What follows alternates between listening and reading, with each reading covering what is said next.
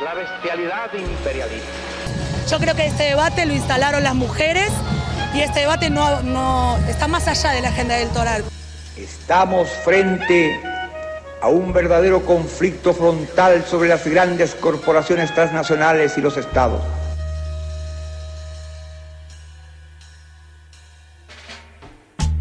Terre d'avenir, plus de promesses déçues, l'Amérique latine constitue désormais un pôle de puissance incontournable dans le monde. De par sa richesse, en ressources naturelles et énergétiques, elle contribue à la diversification des flux d'échanges commerciaux, financiers et humains. L'Amérique latine reste constamment traversée par des débats, qu'ils soient sociaux, économiques ou historiques. De plus, elle se retrouve régulièrement au cœur de nombreux conflits. C'est pourquoi nous avons donc choisi aujourd'hui de vous présenter trois actualités qui ont récemment marqué la région ainsi que le continent. Ces actualités amorceront alors une série de podcasts ayant des enjeux géopolitiques au sein de l'Amérique latine. Dans ce premier podcast, nous aborderons des actualités et des questions sur le Chili, la Colombie ainsi que le Venezuela.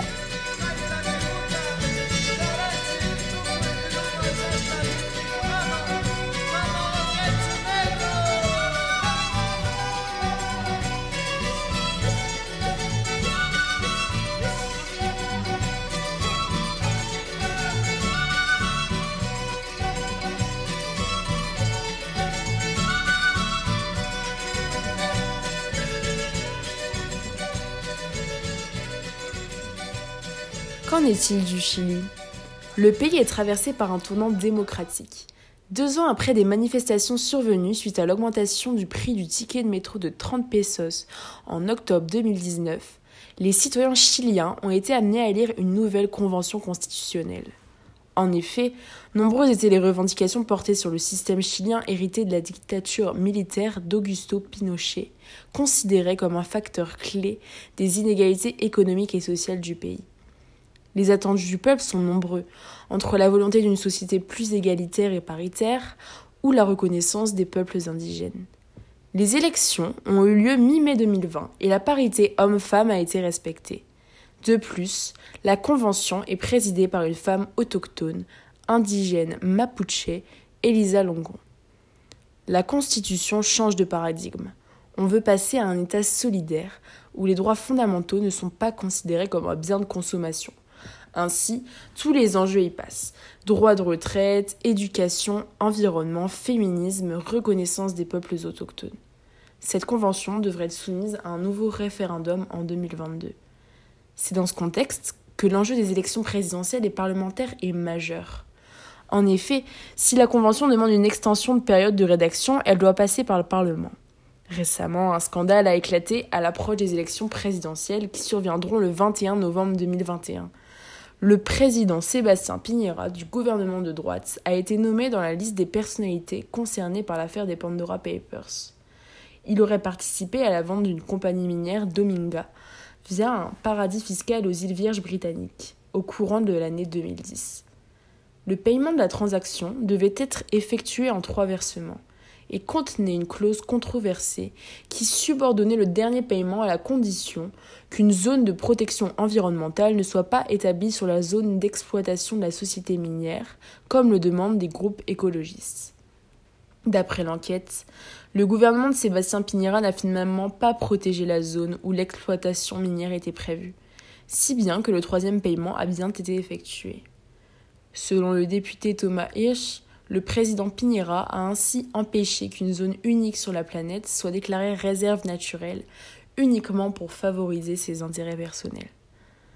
Cette affaire, touchant plusieurs pays du monde, est à l'origine d'un horizon sombre pour cet homme qui ne se présente pas en tant que candidat aux élections de ce mois.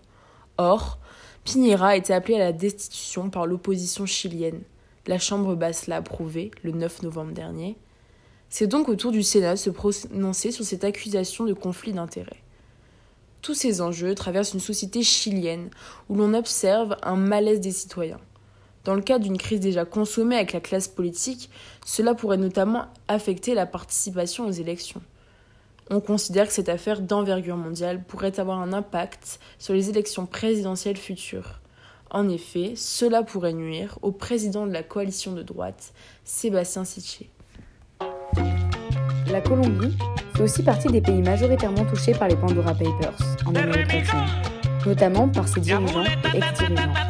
Elle traverse depuis plusieurs années un déficit public conséquent. C'est pourquoi nous allons donc nous intéresser à comment est-ce qu'elle gère le financement de son déficit public.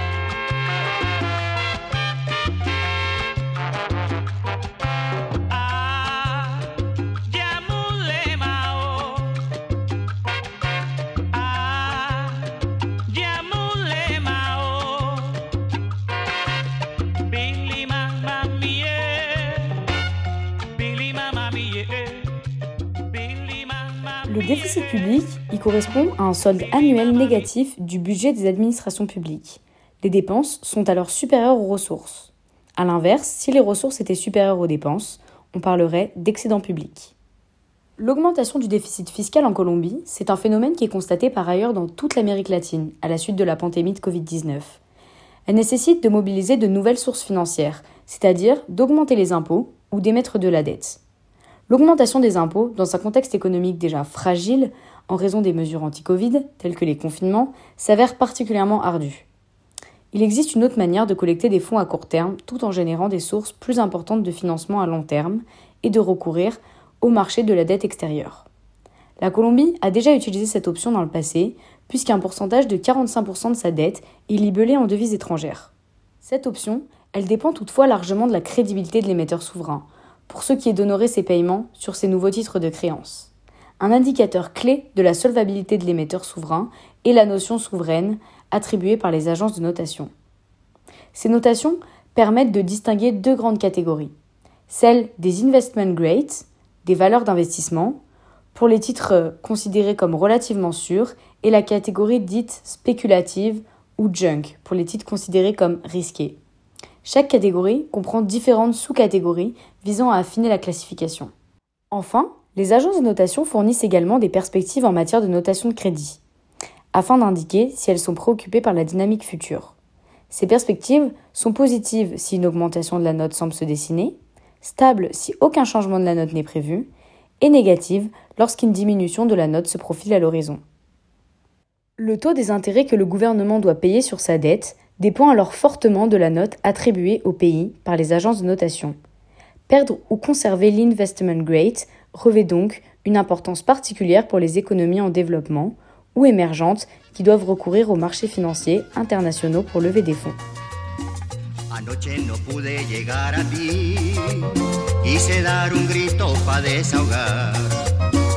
Entonces me puse a meditar que uno viene al mundo es para sufrir y me aguantó la tormenta. El mar estaba... Par ailleurs, la Colombie fait face à une immigration importante en provenance du Venezuela, récemment remise au centre des préoccupations par la potentielle réouverture de leurs frontières communes. Mercredi 20 octobre 2021, Nicolas Maduro, chef d'État vénézuélien depuis 2013, a annoncé une normalisation des rapports du pays avec la Colombie. Les deux chefs d'État, qui n'avaient plus de relations diplomatiques depuis 2019, se sont entendus sur la réouverture de leurs frontières terrestres. En effet, fortement dépendant du transit, le Venezuela a tout intérêt à réécrire ses relations avec la Colombie, bien que celle-ci demande une réouverture contrôlée et sans précipitation. Nicolas Maduro souhaite, de son côté, voir une page se tourner entre les deux États depuis leur rupture en 2019 en raison de la crise politique vénézuélienne. Durant cette crise, le chef de l'opposition Juan Guaido revendique le pouvoir et est reconnu comme président par intérim par une cinquantaine d'États, dont la Colombie. Et pour cause, depuis 2017, Nicolas Maduro se retrouve dépositaire des pouvoirs exécutifs, mais également législatifs et judiciaires, suite à une décision de la Cour suprême vénézuélienne. Ce coup d'État n'est pas reconnu par une grande partie de la communauté internationale et dénoncé par les partis d'opposition. Cela a même donné lieu à d'importantes manifestations qui réclament, depuis, la tenue d'élections intègres. Cette crise politique s'inscrit dans une crise économique que le Venezuela traverse depuis 2013. En effet, une grande partie des réformes sociales du pays ont été possibles grâce à l'argent généré par la commercialisation du pétrole. Or, depuis 2013, son prix a chuté, ce qui pousse le chef de l'État Nicolas Maduro à supprimer les réformes, laissant les Vénézuéliens dans une grande pauvreté économique et une grave pénurie. De plus, cette crise s'aggrave avec une inflation sans précédent, en partie due à la dévaluation de la monnaie. Pas plus tard que le 1er octobre 2021, la monnaie nationale vénézuélienne a perdu 6-0 d'un coup, alors que 94,6% de la population vit désormais en deçà du seuil de pauvreté monétaire. Cette mesure s'inscrit dans la réforme monétaire engagée par le chef de l'État dans le but de contrer les effets de l'inflation et redynamiser l'économie. Parallèlement, le Venezuela fait face à un grave problème de violence avec un ratio de 89 homicides pour 100 000 habitants en 2017, ce qui tend à accentuer l'insécurité du pays et pousse les habitants à rejoindre les pays voisins, comme la Colombie par exemple. Ainsi, cette crise politique et économique entraîne une crise migratoire sans précédent qui déstabilise la région.